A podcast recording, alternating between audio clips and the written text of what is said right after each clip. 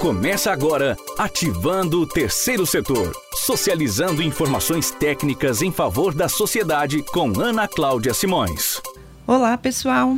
Estamos começando mais um episódio do nosso podcast Ativando o Terceiro Setor. Eu sou a Ana Cláudia Simões, lembrando que nós estamos agora na nossa segunda temporada, aonde a gente traz um convidado, uma instituição sem fins lucrativos, ONG ou SC, como vocês preferirem, para falar um pouco dos seus projetos, suas atividades, sua experiência, suas necessidades, forma de participação. Hoje a gente vai estar aqui com a PAD, uma associação de Vila Velha, que depois vai se apresentar no nosso primeiro quadro, lembrando, você sabia? Nós tratamos de um assunto técnico, um bate-papo aqui mais informal, mas sobre um assunto que normalmente é uma dificuldade ou existem muitas, é, vamos dizer, alguns mitos, algumas concepções erradas e a gente traz aqui uma visão técnica, mas numa linguagem bem acessível para poder contribuir. E o segundo quadro, o nosso quadro Minha Experiência, aonde a gente vai trazer nossos convidados hoje da instituição chamada APAD, em Vila Velha, que na hora do quadro é o senhor Roberto, que eu conheço como Roberto a vida inteira, mas o nome dele completo é Carlos Roberto da Silva. É o presidente da APAD, que vai se apresentar depois. E, e temos aqui também no nosso estúdio a Rayane, Rayane Alves Miranda, que é da parte financeira da parte daquela dificuldade lá do dinheiro, vai poder também falar um pouquinho aí sobre a experiência pelo tempo de vida e de sucesso da APAD, né? Então, vamos começar com o nosso primeiro quadro Você Sabia? Você sabia? Hoje eu escolhi o tema Assistência Social tem regra, porque desde que me entendo por gente como consultora da área social, sempre ouço falar das dificuldades de conseguir inscrição no Conselho Municipal de Assistência Social, mas eu queria trazer um pouquinho o outro lado. Por que, que é tão difícil conseguir? Por isso o tema é assistência social tem regra. Primeiro, muitas instituições que falam que não consegue, quando eu pergunto, mas você já olhou qual o serviço que você presta que está enquadrado dentro da LOAS? Que é a Lei Orgânica de Assistência Social, é a Lei 8742 de 93. Ela passou por uma alteração em 2011 através da Lei 12435 e todo o detalhamento operacional desses serviços tem uma norma que é, é ela é publicada pelo Conselho Nacional de Assistência Social. Atualmente é a resolução número 109 do ano de 2009, que a gente chama, a gente que é da área técnica, de tipificação dos serviços socioassistenciais. E aí, quando a pessoa está lá conversando comigo e reclamando que não consegue o, a inscrição no conselho de assistência, eu pergunto, para minha surpresa, que às vezes né, já tornou até o hábito, não é nem muito surpresa mais, as pessoas falam comigo: não, eu não conheço essa legislação. Então, se não conhece essa legislação, de fato não vai conseguir inscrição no Conselho Municipal de Assistência Social. E aí eu quero falar um pouquinho sobre isso. As entidades de assistência social obrigatoriamente precisam conhecer essa resolução, tá? Então bota aí na cabeceira, tem que ler, tem que estudar, resolução 109 do ano de 2009.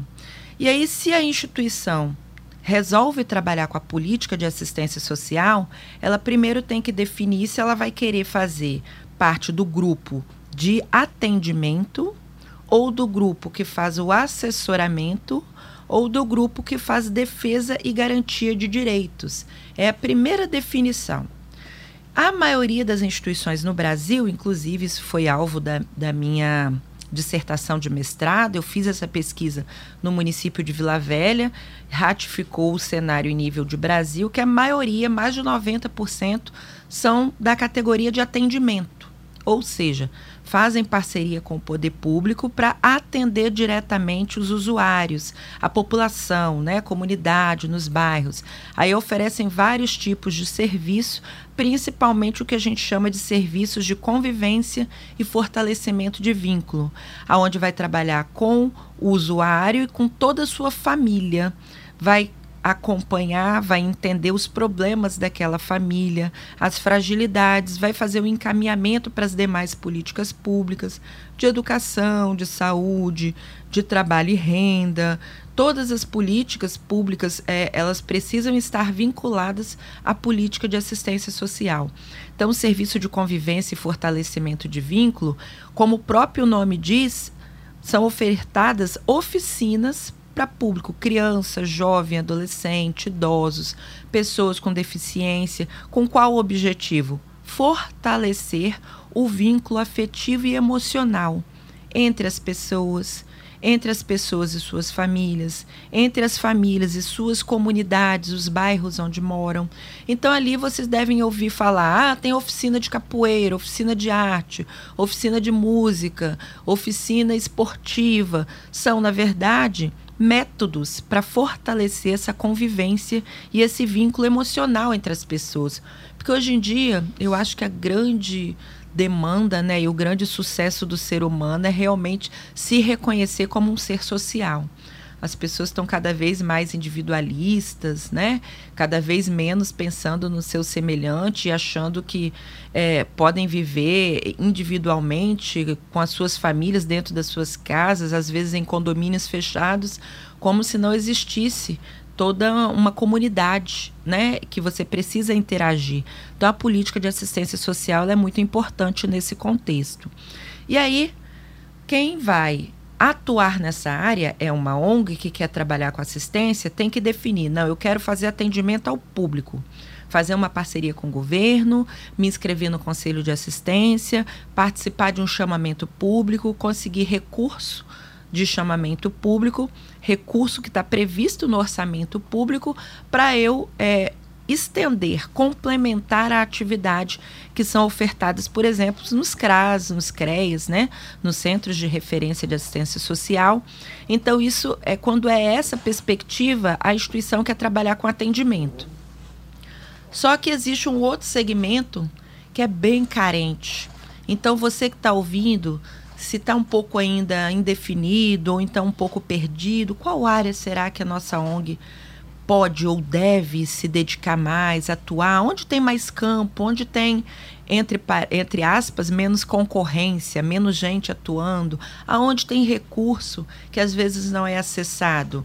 Na área de assistência social são nos outros dois ramos. O ramo do assessoramento. O que, que é o assessoramento? Por exemplo, vamos imaginar uma instituição que cuida da área de saúde, outra que cuida da área de educação e outra que cuida da área de esportes. Então, tem um monte de leis que elas têm que cumprir. Se elas trabalham com criança, elas têm que ter todo o conhecimento da política para atendimento de criança e adolescente. Tem que estar tá inscrita no conselho da criança. Só que às vezes as pessoas que trabalham nas ONGs não sabem essa burocracia, essa parte legal. Então, existem ONGs que se especializam em assessorar outras ONGs. Elas vão conhecer legislação, vão dar treinamento, vão dar capacitação, vão fazer é, uma dinâmica de teoria e prática para que a que faz o atendimento faça com a maior excelência possível. Então, existem ONGs que se especializam em assessorar o terceiro setor. Então, se essa ONG está assessorando na política de assistência, pode ser a proteção básica, a proteção especial, alta, média complexidade. Então, se essa ONG é especialista nisso e assessora outras ONGs, ela se enquadra dentro da categoria assessoramento. Tem que ter inscrição no conselho também? Tem. Ah, não é só de atendimento? Não, não. A de atendimento tem que ter, a de assessoramento tem que ter também. A terceira categoria é menos conhecida e é onde tem mais campo de trabalho também, é a categoria da defesa e garantia de direitos. O que não falta no nosso país são leis. É lei para tudo. Tudo está normatizado, tudo está escrito como que pode, aonde vai, vai acessar, só que nem toda entidade conhece todos esses direitos sabe aonde acessar, que tipo de documento precisa. Então, existem ONGs que se especializam em garantir o exercício desses direitos. Então, elas reúnem grupos de população para falar sobre os direitos relacionados à política pública, documentação, é, o local onde acessa, o que, que faz se não conseguir ter direito garantido, se não conseguir atendimento. Então, são as ONGs que atuam, desculpa, na defesa e garantia dos direitos, para fazer a lei sair do papel. Então, o que a gente precisa ter em mente? Quero trabalhar com assistência social. Primeira coisa, quero trabalhar com atendimento, com assessoramento ou com defesa e garantia de direitos. São regras diferentes, são leis diferentes. Por exemplo, eu falei que quem trabalha com atendimento vai seguir a, tipificação, que é a Resolução 109 de 2009. Quem vai fazer assessoramento ou defesa e garantia de direitos já não vai seguir tipificação, vai seguir outra resolução do Conselho Nacional de Assistência Social, que é a Resolução 27 de 2011. É lá que está dizendo o que, que tem que fazer, como tem que fazer, que objetivos tem que alcançar, que metas tem que bater. Então, a gente vem falando desde o primeiro podcast, né, na primeira temporada toda, eu falei muito sobre isso. Não tem como ter é, sucesso na captação de recursos se não tiver domínio do que você está se propondo a fazer como ONG.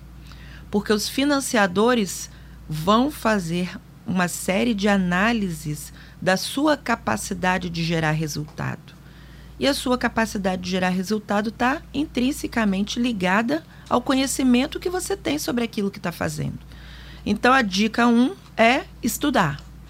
Depois que definiu qual a área que quer, aí você consegue chegar no Conselho de Assistência Social e pedir a lista de documentos e o tipo do plano de trabalho que você vai ter que apresentar. Então, quando a pessoa não sabe nada disso, ela também não sabe que tipo de documento tem que apresentar e qual é o conteúdo do plano de trabalho que vai ter que fazer. Dá entrada no conselho, o conselho delibera, analisa e fala: não tem condição. E indefere o pedido. Então, o conselho obrigatoriamente tem que fazer uma análise técnica para deferir o pedido, porque a partir do momento que o conselho municipal está autorizando uma inscrição, ele está autorizando que essa sociedade civil privada, mas de interesse público, acesse a recurso público. Trabalhe com dinheiro de imposto, que é de todo mundo. Então, isso é muito sério. O conselho tem que realmente ter critérios de análise mais severos. Não é má vontade, não é maldade não dar a inscrição, como eu sempre ouvi, né, de muitas ONGs. É lógico que também acho que um dos papéis do conselho não é só dizer não, é dizer não e o porquê. E orientar a instituição que foi buscar a inscrição e não conseguiu por que, que você não conseguiu, aonde você errou, o que está faltando, o que, que você precisa melhorar para voltar aqui e tentar de novo a inscrição. Então, do outro lado, eu também é, tenho percebido que nem todo conselho municipal depende muito da configuração das pessoas que estão ali, tem também é, esse cuidado no acolhimento e na explicação das negativas. E aí causa aquela sensação de que não me deu porque não quis né? Então acho que a gente precisa melhorar a visão de, das duas partes, de quem está pedindo e de quem está negando ou deferindo. Por fim, uma última dica que eu queria dar dentro desse tema de inscrição em conselho, que assistência social tem regra. Como eu disse, mais de 90% no Brasil opta por fazer atendimento. Atendimento na assistência social. Antigamente, muito antigamente, quando começou a brotar o terceiro setor no Brasil, a nascer lá nos anos de 1960, 1970 e depois foi mudando as nomenclaturas. Lá atrás tinha aquela visão da tal da benesses e da filantropia exclusivamente. Ou seja, bastava eu querer ajudar alguém, ser uma pessoa de boa vontade, de boa índole, me juntar às outras e eu ia conseguir fazer projeto, captar recurso e ajudar outras pessoas. Esse tempo passou. Não é mais suficiente isso. É preciso ter conhecimento suficiente para garantir que está no caminho do resultado. Então, Hoje, na assistência social, não dá para dizer, por exemplo, ah, eu entrego cesta básica na rua, eu entrego alimento na rua, eu sou da assistência social. Não. Fazer doações de maneira isolada, sem estar conectado com uma série de outras ações é, em paralelo, não é assistência social. É a chamada filantropia, assistencialismo, que tem o seu mérito, tem o seu lugar, tem a sua necessidade, mas isso não é assistência social. A assistência social, ela tem que envolver uma série de ações que tire a pessoa do estágio onde ela está. Então, se a pessoa precisa de ter alguém para dar comida para ela, significa que falta a ela muito além da comida.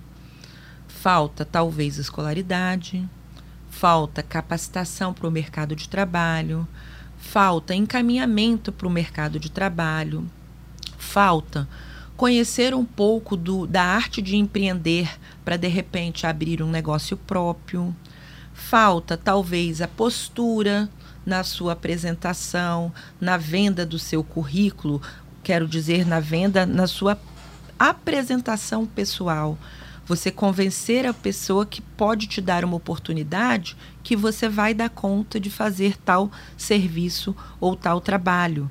Então, para essa pessoa não basta a comida, porque senão ela vai ficar a vida inteira sentada com a mão aberta esperando a comida.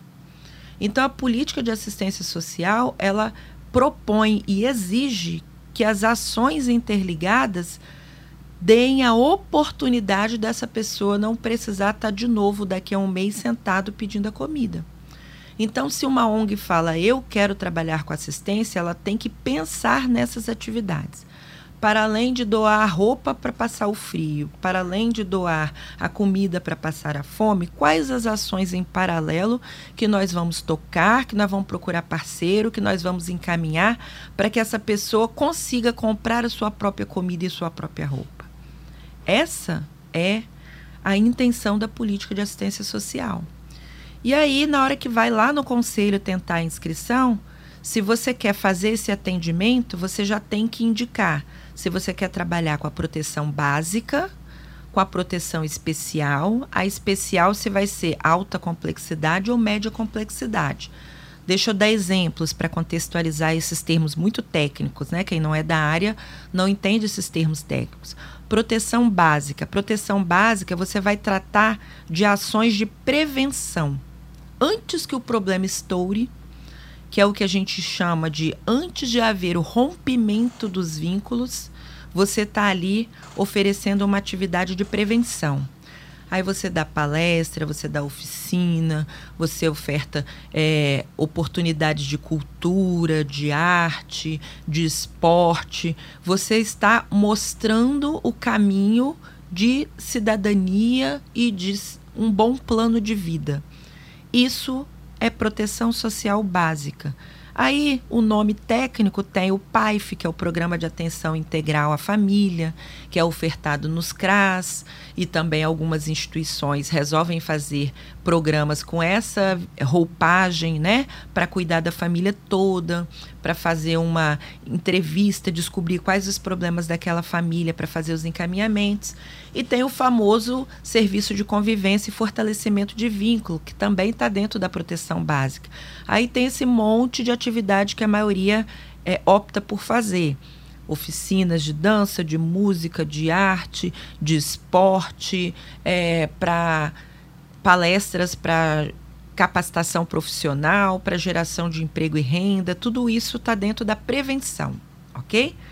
É muito mais fácil no sentido de você precisa de menos, menos número de pessoas, é menor, você precisa de uma estrutura menos também é, preparada para problemas maiores. Ou seja, tem uma sede, tem salas, né?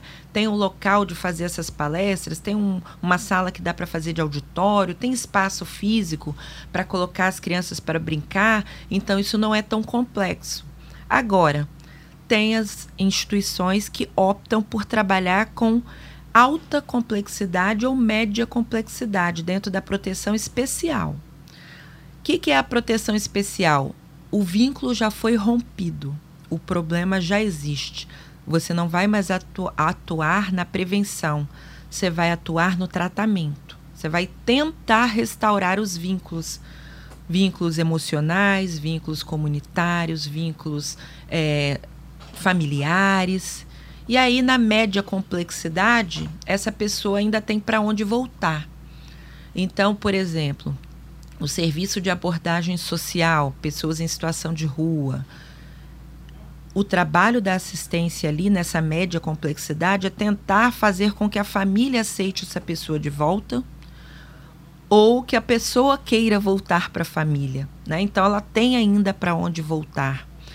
É, no CREAS, que é o, o, a, o Serviço de Assistência Social de Proteção Especial, essa mulher está sofrendo violência doméstica, uma mãe de família, né? Ou a criança está passando por alguma situação de abuso, é, violência emocional, violência física, abuso sexual. Então, ainda tem uma família por trás para ser tratada e restaurada. Agora, quando não tem mais para onde voltar, tem os abrigos. Aí já é alta complexidade. Aí a pessoa em situação de rua vai morar num abrigo, vai ficar no abrigo por X tempo. Alta complexidade. Então precisa de mais dinheiro. Você precisa ter uma casa para essas pessoas, com alimentação, com cuidado, com rouparia, né? Com estrutura de higiene e limpeza. A criança não tem mais a família, foi abandonada ou os pais morreram, então essa criança vai morar num abrigo. Então, a alta complexidade é quando já não tem para onde voltar. O Estado passa a ser o tutor e o responsável absoluto por dar as condições é, de vida para aquela pessoa, pelo menos temporariamente, até que ela consiga se autonomizar, porque essa é a proposta da assistência. Então, eu espero ter contribuído um pouco com essa visão de é, não é por mal que não se consegue a inscrição no Conselho de Assistência é porque assistência social é uma política pública. Tem lei para seguir, tem regra, tem meta. E o que eu acho que falta são debates, conversar um pouco mais, explicar um pouco mais, ajudar quem não entende a entender, para conseguir escrever bons projetos, conseguir a inscrição no conselho e conseguir captar recurso público e privado. Tá bem, pessoal? Então, assim terminamos o nosso quadro de hoje. Você sabia? Com o tema assistência social tem regra. Agora, nós vamos passar para o nosso segundo quadro, Minha Experiência. Hoje temos aqui a instituição APAD, representada aqui pelo senhor Roberto e pela Rayane, que estão presentes aqui conosco no estúdio. Vou passar a palavra para eles se apresentarem e começar a falar um pouquinho para vocês do belo trabalho e de todo o tempo de experiência que faz a APAD. Olá, bem-vindos, Roberto Rayane, muito bem-vindos. Se apresenta aí para os nossos ouvintes. Bem, meu nome é Roberto. Nós estamos nesse trabalho de prevenção de drogas há 44 anos. E depois dessa aula que a Ana Cláudia deu aí, a gente chega até de boca aberta. Que né? isso! É uma verdadeira aula. Ah, não. E nessa, nessa, nessa vida prevenção contra as drogas, se discutiu muito em Brasília se drogas era em qual área, viu, Ana Cláudia? Se era saúde ou assistência, Isso, né? a saúde, assistência social e aquela briga toda, e agora uhum. chegaram à conclusão que, que a comunidade terapêutica ficou no campo da ciência social. E a prevenção droga na, na, na, na, ciência social e na saúde, nas certo, duas áreas. Certo. Tá? Cada um, quer dizer, quando a gente fala em tratamento, é da área da saúde. Médico e aquele negócio todo. Uhum. Quando fala. A desintoxicação mesmo, isso, né? Da química, isso. né? Agora, quando fala, fala fortalecimento de vínculo, já é da assistência social. Perfeito. Hoje a PAD tem cinco assistentes sociais. Tá? E cada um trabalhando numa área. E o fortalecimento de vínculo é impressionante, porque, veja só, e já se fala também que a droga também está ligado à questão da segurança pública. É um Sim. problema social, de saúde e segurança pública. Sim. Né? Perfeito. Porque nos nossos presídios aí está com 82% do pessoal preso, tudo originário das drogas. Filho matando pai, é, cara drogado que mata no, no, assalto, enfim, fica essa coisa toda. E a PAD, então, cuida há 44 anos dessa temática. Nessa temática, né? Sempre aprendendo, fazendo curso, correndo atrás. Perfeito. Entendeu? Às vezes aprendendo com o próprio usuário. Entendeu? E como ensinam, eu como acho, ensina, né? porque você vai fazer um pós-graduação, procurar saber as drogas, o que, que ela produz na pessoa, daqui a pouco você vai atender um usuário que ele mistura uma droga que você nem entendeu? Uhum. Que nem está no catálogo. Entendi. E, e, e, todo dia acontece uma droga nova que nova, o povo inventa, é, né? Inventa. Impressionante. O, hum. Outro dia, que dia que foi? Acho que foi anteontem, eu vi. Agora eles estão colocando lá uma droga que eu não sei o nome também, dentro do tal do cigarro eletrônico. Isso. É isso aí. Então você vê a pessoa fumando aquele cigarro eletrônico, você não sabe mais o que ela está é. fumando ali. Não é mais só um cigarro. Né? Então, é, nesse, então nós temos aí a, um, um, são vários eixos prevenção contra o uso de drogas é de maior importância junto às nossas crianças e adolescentes para evitar, quando o seu coleguinha apresentar a droga, sempre com o discurso que aquela menina vai só gosta de cara esperto ou isso ou aquilo, ele vai ter já o conhecimento que aquilo, aquilo é uma fantasia. Ele sabe as consequências. Para não chegar adulto, né, vai ficar como a gente já conhece, né? Uhum. Na rua, os zumbis. Os zumbis né? contemporâneos. Contemporâneo. Né? Chegou um casal há pouco tempo lá na PAD, na hora do almoço, inclusive. A, a mulher mais velha, né? Um cara magro. E eles queriam crack. Eu quero crack. Entendeu? Entendeu? Estava em abstinência, queria droga. E eu fiz a pergunta até provocante para o rapaz. Rapaz, você entre droga e sua esposa, o que você prefere? Eu já sabia da resposta. Eu quero a droga, eu quero a droga. Então a gente vê como é que é, que ponto. Ana Cláudia, só mais ou menos 30 anos atrás, quando a gente falava em droga, nossa mente se remetia ao pessoal de Cor no Morro. Entendeu? Certo. Era um pessoal. Uhum, né? Periferia, estava ligada à baixa renda. Exatamente. Hoje a droga Acabou tomou isso. espaço em todas as áreas. Médico, militar, uhum. todas as áreas. Todos Muito difícil níveis. uma família que não tem uma história para contar, né? De alguém, né? E, e aí entra, veja só, aí entra a ciência social. Enquanto o tratamento cuida do garoto, a ciência social vai cuidar da família. Perfeito. Seu Uma Alberto, família que sofre, aí. a mãe chorando, Tudo o pai desesperado. emocionalmente também, Todo né? mundo perturbado, porque o garoto rouba dentro de casa, entendeu? Uhum. Assalta na rua, e os pais querem resolver o problema, mas não sabem como resolver o problema. Sim. E aí a discussão acontece. É a droga que destrói a família ou a família que leva o garoto para a droga? Uhum. Aí você vai fazer um trabalho com a família, chama da visita domiciliar, Uhum. para saber a temperatura da família. Aí você descobre uh, o relacionamento do, do marido com a esposa, entendeu? Aquele cara que se gaba, que tem muita mulher na rua, mas não cuida da família. Uhum. Separações, brigas, é uma série de, de, de, de fatos que destruem a família. E o garoto fica vulnerável quando apresenta para ele a, a droga. Todo mundo usa. Se ele andar, diga que da idade popular, diga que quem anda, ele diz que tu és. que- Isso é um isso. fato. Se ele se envolve com um grupo que é de droga, ele vai ser pressionado a usar também.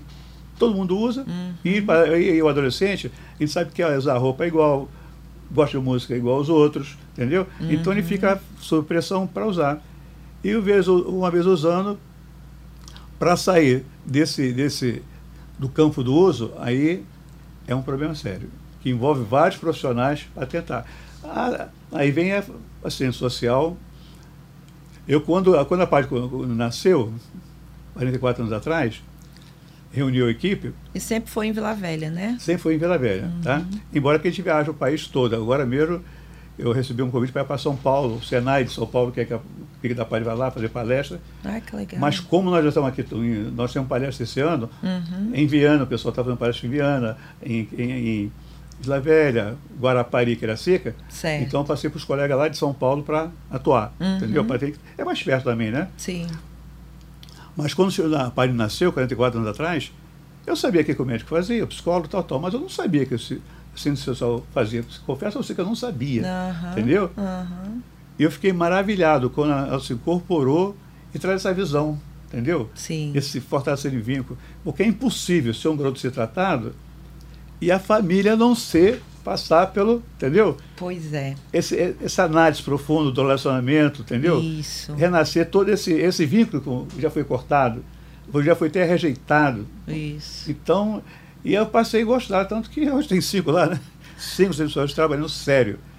Então, aí desdobra, são, são várias. É, é, e hoje, é, explica um pouquinho para o pessoal, hum. quando a pessoa chega lá, primeiro, como que ela pode acessar a PAD? É por encaminhamento ou chega lá espontaneamente? E chegou lá, quais as atividades que vão acontecer com ela? É, muito bem. É, a, a, para chegar até na PAD, tem, são várias fórmulas. Certo. Às vezes o juiz manda para encaminhar para tratamento. É, a ali, parte assim, fica ali em Divino Espírito Santo, Espírito né? Santo, Fala, pessoal que não conhece. É. Cristóvão Colombo. Cristóvão Colombo é ali o bairro, né?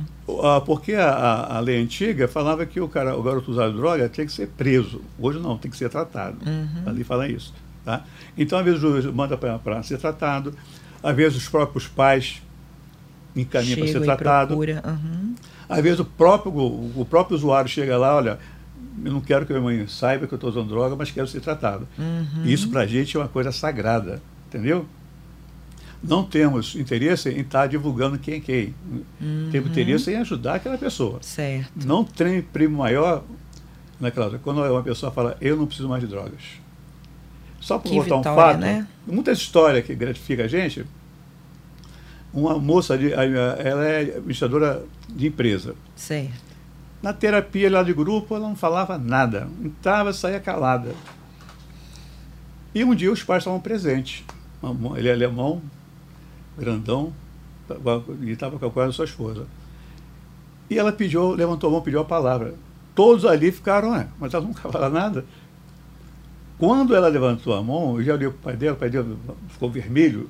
Uhum. E ela começou a falar coisas assim. Ela falou: eu estou aqui porque eu quero. Os meus pais que estão aqui hoje quiseram que eu largasse as drogas, mas eu não queria. Me mandaram para São Paulo fugir, mandaram para a clínica fugir. Hoje eu quero ser, ser tratado e eles não acreditam mais em mim, mas eu, eu dou razão a eles, porque eu já fugi várias vezes. Eles tomaram a chave do meu carro, mas eu venho aqui de ônibus. Conclusão, começou a falar, o pai começou a chorar, a mãe, todo mundo chorando, porque viu agora que o tratamento é de dentro para fora. Certo. Entendeu? Uhum. Então foi a, a consciência dela uhum. foi despertada, entendeu? Para ela mudar de vida, que aquilo não, não levava a nada. Então é um tratamento e quando isso acontece, para a gente não tem prêmio. E aí, é, é, esses processos passam por atendimento individual, com assistente Isso, social? aí voltou, é, a pessoa chega lá, como eu falei, de várias formas. Uhum. Ali tem um primeiro atendimento. O assistente social vai, vai atendê-lo vai fazer toda a sua anamnese, anamnese né, é tipo de droga que usa, isso, qual a questão da família, uhum. faz um total, entendeu? E, enfim, de, de, de, acordo com aquilo ali, preencheu todo aquele né, do, do, do papel certo, aí vai encaminhar para o psicólogo. Psicólogo, ok. A saber, né, uhum. trauma, né? Vai cuidar do emocional cada pessoa, daquela pessoa. Cada pessoa tem um porquê ele usa droga. Às vezes ele não sabe por que ele está usando droga. Uhum. São várias variantes, são várias formas. Há pouco, pouco tempo aqui chegou um rapaz, ele, vou, vou resumir porque a história é longa, ele queria ser tratado. E o pai dele era militar, linha duríssima. Certo. E ele fazia faculdade, mas com ele, ele achava que ele tinha a orelha de abano. A orelha dele era grande, mas não tão grande como ele achava. Se ele estivesse na fila do banco, se alguém olhou para ele, estava olhando a orelha dele. Uhum. Se alguém passasse de carro, buzinava por causa da orelha dele. Tudo era questão Tudo da orelha. Tudo para ele era por causa da orelha dele. Da orelha. Então, o que ele fazia para ir para a faculdade? Ele passava super bonde na orelha e colava. Nossa Senhora. Enquanto estava colado, ele era uma pessoa normal, ria, brincava e tal. Mas aquilo com o tempo... Soltava. E, e chegava um ponto... ferindo, né? Chega um ponto que ferindo não dava mais para mais colar. Então, o que, que ele fazia? Se recolhia no quarto, luz apagada, e os pais, o que, é que você tem? Não sei o que, vai, vai para a faculdade. E ele, com vergonha do trauma que ele tinha, que era a orelha uhum. grande. Aí ele achou na droga um meio de apagar essa, essa situação. Porque ele é um vez drogado, ele não esquecia da orelha. Mas a droga ela, ela tem início, meio e fim. Isso. Terminava, uhum. voltava aquele estado e ficava aquela situação toda. Depois que foi descoberto que ele tinha esse complexo da orelha, que para chegar até esse ponto não é fácil. É, entendeu? É, imagino, porque é. a pessoa nunca vai ligar, Exato. né? Quando Uma chegou a esse ponto, Oh, então você aceita fazer uma cirurgia? Assim, assim, eu aceito, eu quero, que não sei o quê. Vamos falar com o seu pai então. Não, meu pai não. Ele tinha um medo do pai tremendo. Com muito custo, um trabalho com a família. Uhum. Enquanto ele está tendo ali, a família está sendo, tá sendo trabalhada. Certo. E foi falado com o pai qual a situação do garoto, que ele tava, porque ele estava sendo né, daquele jeito. Porque tinha um complexo de orelha grande. E se o pai aceitava que ele e pagasse, fazer o serviço na orelha. Uhum.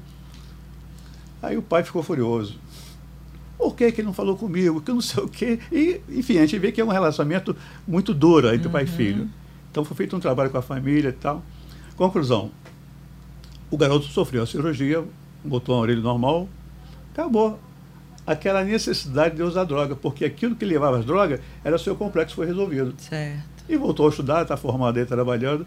Então, isso é uma das muitas histórias que leva né, ao sucesso. Mas a pessoa chega lá encaminhada para o psicólogo, depois, do, se for o caso, geralmente 90% do caso, vai para o médico, problema psiquiátrico, problema de qualquer problema, entendeu? Entendi. Uhum. E então, agora, já falou assistente social, psicólogo e médico, já passou por três profissionais. Três, é, lá tem o terapeuta familiar, lá tem o familiar. conselheiro, é uma, é, um, é uma equipe multidisciplinar uhum.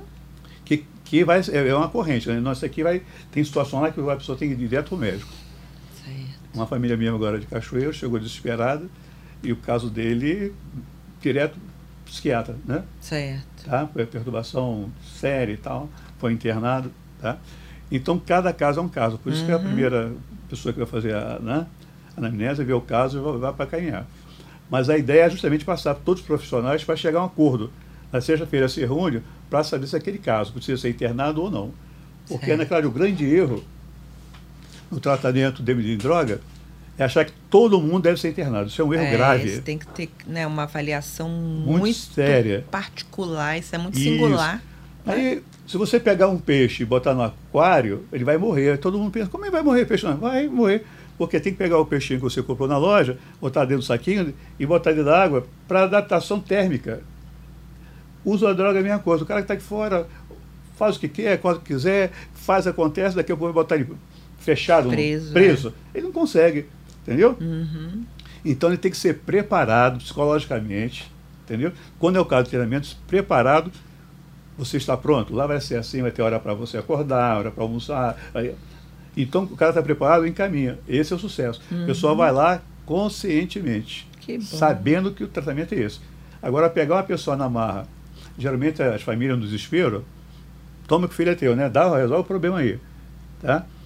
E se pegar leva para o internamento, é a decepção. Essa moça que eu falei que é administradora de empresa, ela falou, oh, meu pai me encaminhou para a clínica tal São Paulo, eu fugi porque eu não queria. Uhum. Porque a pessoa está na fase inconsciente. Agora, a quando a pessoa nos procura, Ana Cláudia, e fala, eu não tenho força, mas eu quero ser tratado, 50% do sucesso está aí.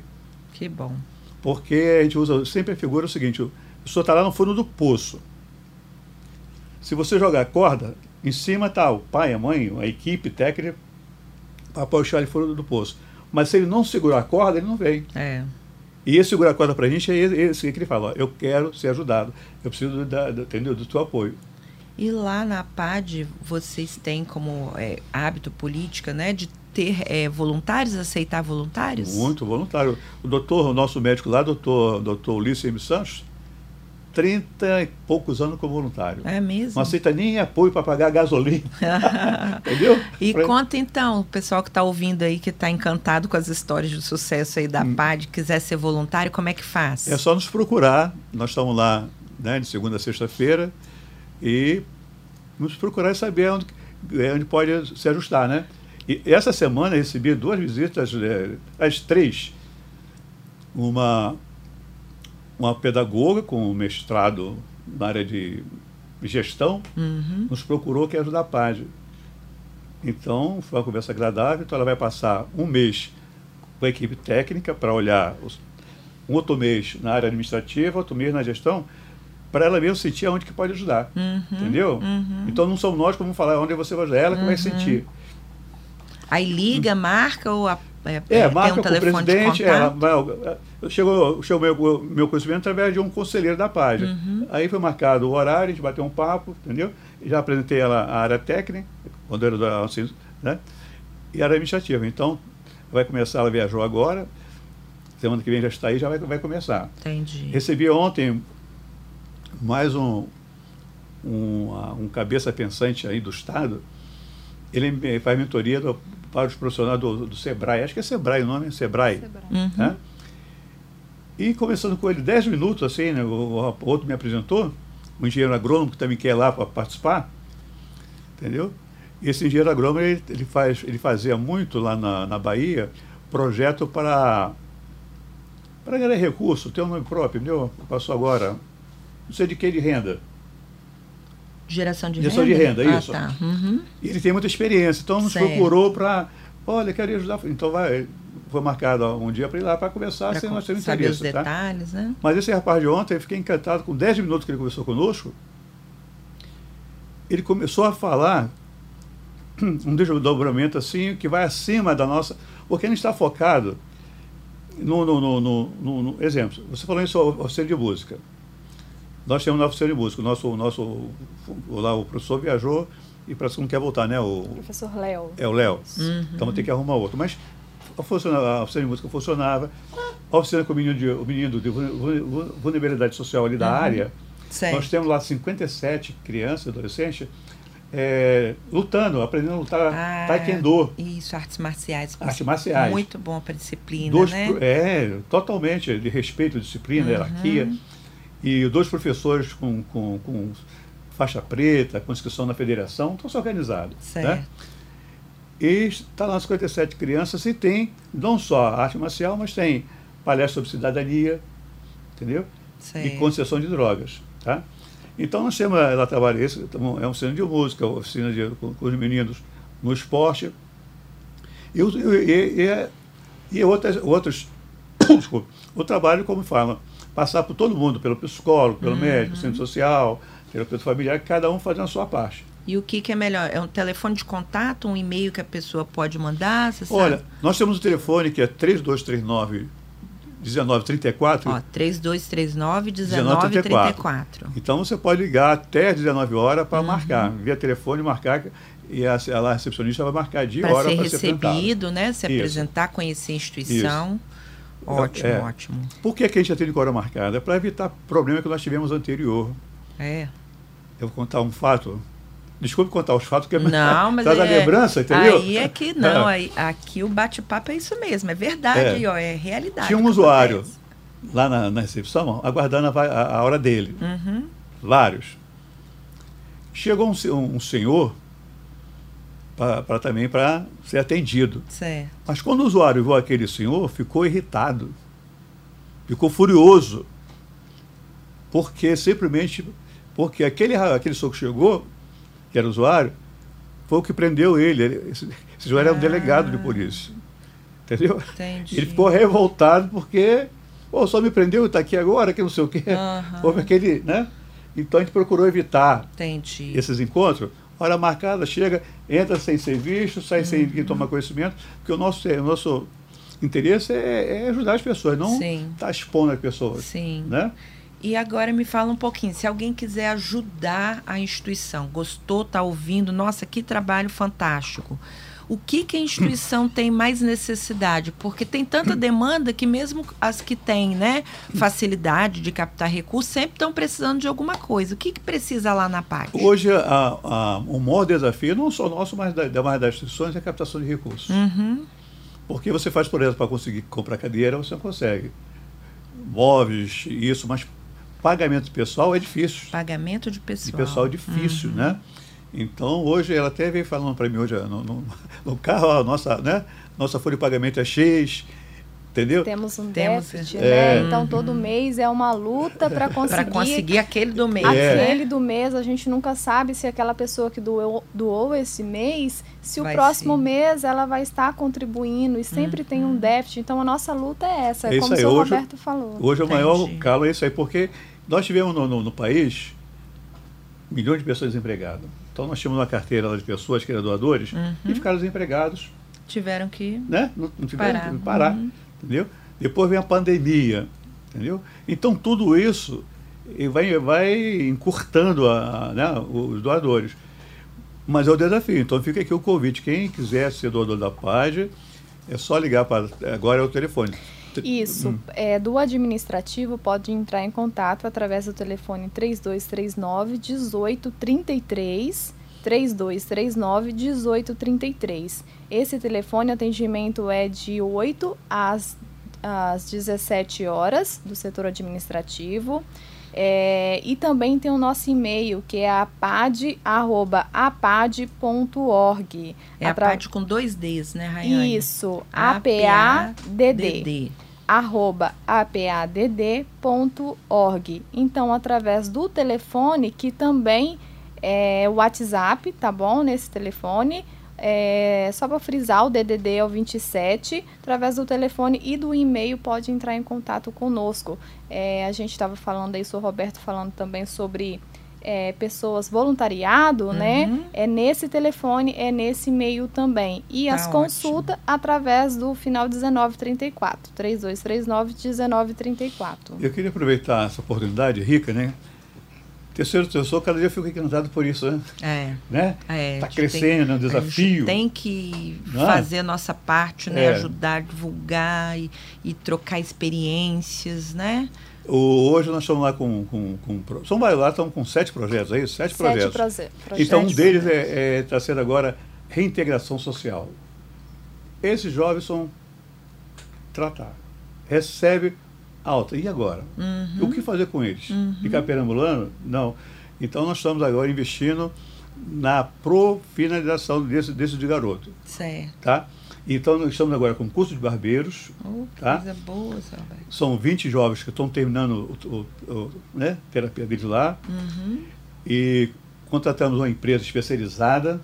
Não é, não é qualquer barbeiro que vai ensinar barbeiro, não. São professores que Dois legal. profissionais uhum. estão lá ensinando corte de cabelo. Inclusive, eu fui, eu fui no Pô, cobaia lá, é, entendeu? Tá, tá, bem cortado, pois é. pessoal. É. Tá bom o curso. E, e, o professor vai, vai, vai, vai mostrando. Então, são, são duas turmas com 10 alunos.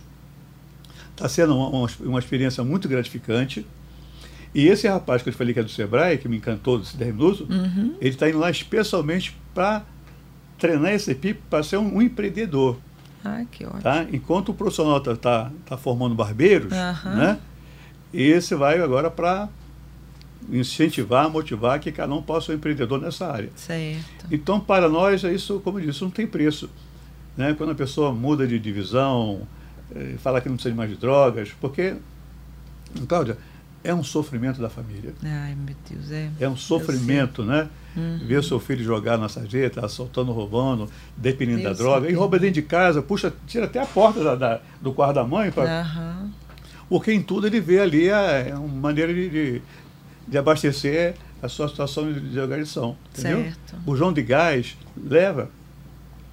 Então, mas graças a Deus que nós temos a equipe lá trabalhando multidisciplinar, uhum. quer seja o núcleo administrativo, quer seja o núcleo lá da área técnica, é, enfim, as oficinas, porque todos têm a visão de estender a mão próxima. Isso sem cobrar nada. A gente não faz isso. Ó, gratuito, é, tudo isso que vocês tudo. estão ouvindo. A gente não faz isso para a questão de ganhar dinheiro. Uhum. Entendeu? É, e nós sabemos que o internamento aí fora deve estar cobrando aí 15 mil reais, 20 mil reais. É isso mesmo. Entendeu? Uhum. Mas não sou melhor que ninguém, mas a gente faz isso pelo desejo que as pessoas sejam transformadas, libertas dessa questão de droga. E isso para a gente não tem preço. Entrei no elevador um dia desse, que eu ia fazer a reunião não sei onde aí, aí estava acompanhando da Shirley, aí entrou um rapaz de terno, gravata, cheio de papel, mas nem ali o posto dele. Ele olhou para mim, ô, oh, doutor Roberto, quando eu levantei, eu fiquei feliz. Foi mais um jovem que chegou lá, entendeu? Nossa Drogado, senhora. se formou, que casou, está trabalhando. Né? Então é isso para a gente. E gratificação, não é? é? Não tem nada melhor não, né? Agora é fácil? Não é fácil não. É, tudo é complexo, é difícil. Como a, a nossa é, financeira falou aí, dívida tem, recurso a gente não sabe se vai chegar para pagar. Uhum. Mas quero dizer que nesses 30 e poucos anos de, de, da paz, da paz, Deus tem suprido as nossas necessidades. Entendeu? É, o bem atrai o bem, né, é, Roberto? Vai, exatamente. Vai, vai ter sempre alguém ouvindo e querendo somar, querendo doar, querendo participar né, dessa, dessa uhum. vitória que é coletiva, né? Coletiva, um time é. aí que eu estou vendo assim muito responsável, uhum. envolvido, com brilho no olhar, porque para trabalhar com a área social tem que ter brilho no olhar, é né? Tem que ter muito amor ao outro. E eu acho que só temos aqui, né? Tá acabando o nosso tempo a, agradecer aí essa experiência maravilhosa que a Paty está aqui compartilhando com a gente fazendo acreditar, tá vendo? Ó, todo mundo que está aí ouvindo, que está pensando, será que eu consigo? Será que eu posso? Será que vai dar certo, né? Assim, é, se se você tem essa sensação e essa vontade de trabalhar com o terceiro setor, procure realmente pessoas que já estão um pouco na frente, troque uma ideia, encurte os caminhos, né? Porque a gente no começo vai tropeçando, vai acertando, vai errando, e quem já está há muito tempo aí trabalhando na área social tem ótimas referências e histórias para contar. Né? Mais uma vez, então, é, venho agradecer a presença do seu Roberto, da Rayane, né? representando a PAD, aqui instituição de Vila Velha. Já passaram aí os contatos, telefone, e-mail. Se quiser visitar, agendar a visita, marcar, conhecer, quem sabe, né? ofertar algumas horas aí como voluntário, é, fazer uma corrente para conseguir novos doadores porque realmente a folha de pagamento é o que faz a diferença, porque são pessoas cuidando de pessoas. Então você pode ter uma sede linda, uma estrutura maravilhosa, né, super avançado em aparelhagem tecnologia. Se não tiver as pessoas, né, é, você não consegue transformar outras pessoas. Então é uma parte muito importante mesmo. É, a gestão que passa pelo recurso humano e todo mundo precisa do dinheiro para trabalhar, né? Então, são equipes dedicadas, a gente está aí à disposição. Eu espero que tenha é, repercutido bastante, né? Vamos fazer então a divulgação dessa entrevista aqui do podcast para poder captar mais pessoas que possam ajudar aí nessa causa tão importante. Então, em nome da TV Vitória, da Jovem Pan News, né, da Ativo Consultoria, agradecemos vocês terem aceitado o convite e vir aqui compartilhar com a gente essa experiência. Ana Clara, eu que agradeço, entendeu? De estar aqui nesse, nesse bate-papo tão importante que é o terceiro setor e tendo você como expoente nessa área. Então, nós ficamos muito gratificados de ter participado aqui com, com você quando puder, quando quiser chamar, é só Opa. chamar que nós estaremos aí. Então tá sempre. bom. Muito então, obrigado. Então nós vamos chamar sempre. obrigada, obrigada, Rayane também. Obrigada, Ana Cláudia. Eu gostaria só de pontuar é, um fato que aconteceu hoje muito rápido. Eu até comentei com o senhor Roberto, mas eu senti uma gratidão no coração. Que uma mãe de um paciente ligou e o paciente disse que precisa e gostaria de voltar para o tratamento, mas gostaria de voltar para a PAD e pediu para a mãe estar tá entrando em contato porque ele teve uma experiência muito boa com a profissional da APAD. Então isso é gratificante para é, nós. Isso é, é de ver, de verdade, ver o resultado, né? Uhum. E a uhum. pessoa após o momento teve uma queda que pode acontecer, Sim. mas ela tem uma boa é, ela sentiu no coração, né, que ela ali tem é um uma referência, né? Ela sabe aonde se apegar para ter essa ajuda. Parabéns. E aproveitar também é, a gente falou aí do projeto né, de Taekwondo de 57 crianças. O nosso desejo é que esse projeto continue. Uhum. E a importância de frisar aí para que pessoas venham conhecer o nosso trabalho mais de perto, entrem em contato, Perfeito. né? Para a gente, quem sabe, estar tá conseguindo também alguém, algum empresário que possa nos ajudar para dar continuidade a esse projeto tão lindo que está fazendo toda a diferença. Perfeito. Vamos estar todos imbuídos com essa missão, hein, pessoal? Compromisso aí, vamos ajudar a PAD. Muito obrigada. obrigada. Muito obrigada de coração. E olha que eu vou convidar mais vezes então, para a gente bater esse papo, tá Combinado. tá bem? Tá fechado.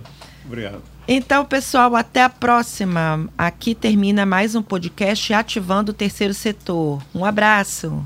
Você ouviu Ativando o Terceiro Setor com Ana Cláudia Simões. Até o próximo.